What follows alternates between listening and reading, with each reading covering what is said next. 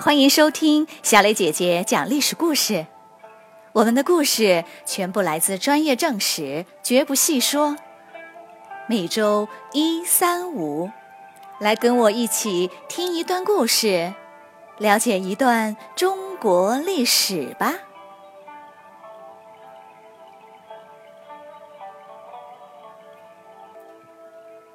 今天我要给你们讲的故事的名字叫做。王莽改制。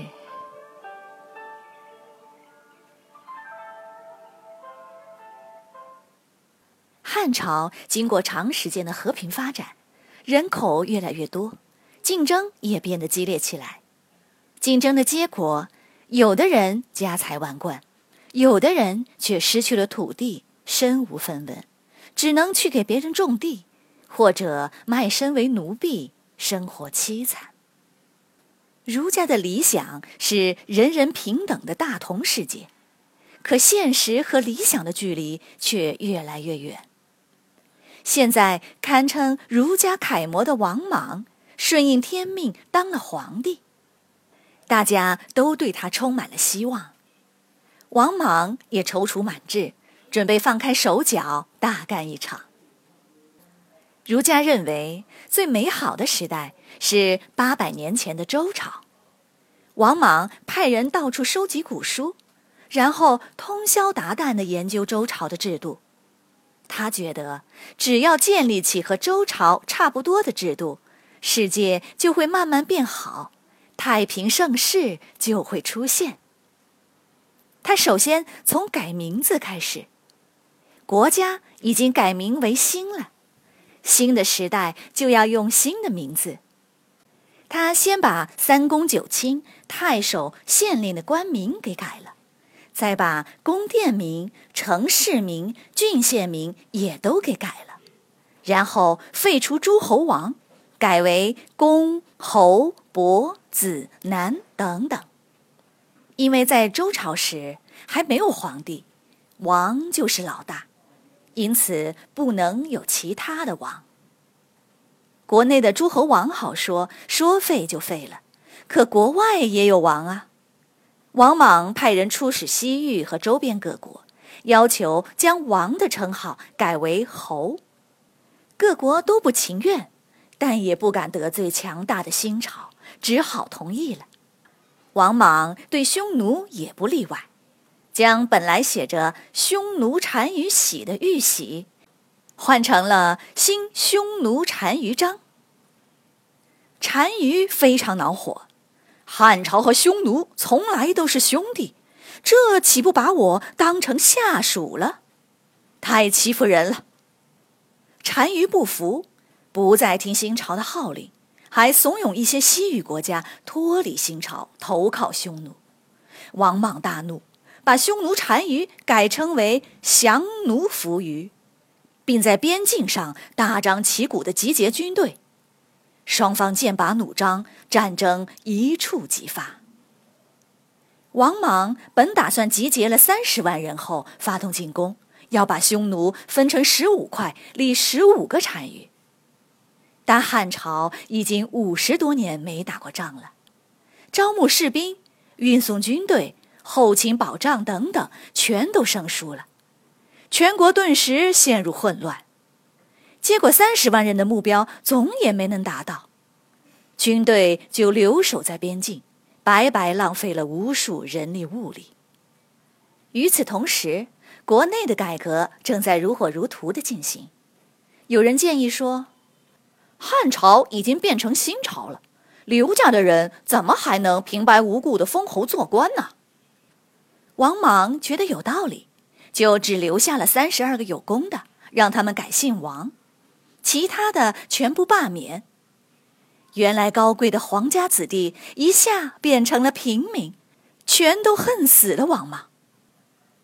王莽认为土地分配不均是不平等的根源，于是下令将天下的土地全都称为王田，不准买卖，也不准买卖奴婢。每一个人的土地有最高限额，不准超出，超出来的就要分给别人。有钱人家好不容易买来的土地和奴婢，说没有就没有了，他们十分愤怒。然而，一无所有的老百姓拿到了土地，却连种地的工具也没有，只能任它荒芜，粮食的产量反而下降了，饥荒出现，流民四起。王莽只好又下令，土地不许荒废，流民必须工作。否则严厉处罚。王莽又认为，商业是导致不平等的另一个根源，于是他把煮盐、炼铁、酿酒等行业收归国有，不准民间经营。国家控制基本物资，进行低买高卖，平抑价格。由国家发放贷款，不准民间高利贷等等。商人们没有生意可做，也都恼恨王莽。王莽还想换掉从汉武帝起用了上百年的五铢钱。他先发行了几种大面额的钱币，见没人愿意用，就废掉其中几种，另发行一种小面额的钱币。再又设计了金银铜龟贝五类，共二十八种钱币。因种类实在太多了，老百姓根本算不清楚，最后又全部废掉，再重新发行一种小钱和大钱。每一次更换钱币，对所有人都是一场大浩劫，民怨沸腾。而且钱币的种类多了，有人便拿小钱融化了去铸大钱，一时假钱泛滥。老百姓只好又用回五铢钱，王莽又下令禁止使用五铢钱，禁止私藏铜、炭等物资，结果无数人因此犯法，盗匪和难民到处涌现，怨声载道。王莽每天废寝忘食，不断想办法改造这个世界，然而世界不但没有变好，反而一天比一天糟糕。王莽非常困惑，他跪在孔子的神像前，绝望地问道：“难道平天下错了吗？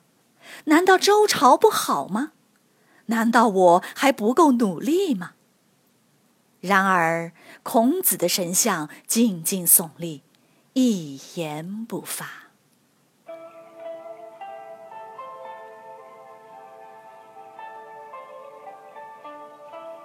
小朋友们。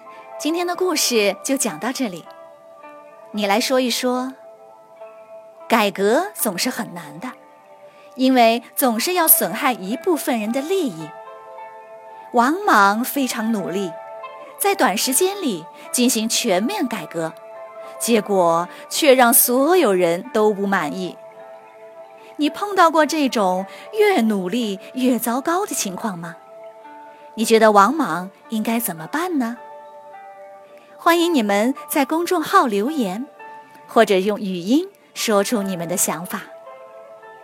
感谢你们今天的收听，我们下个故事再会。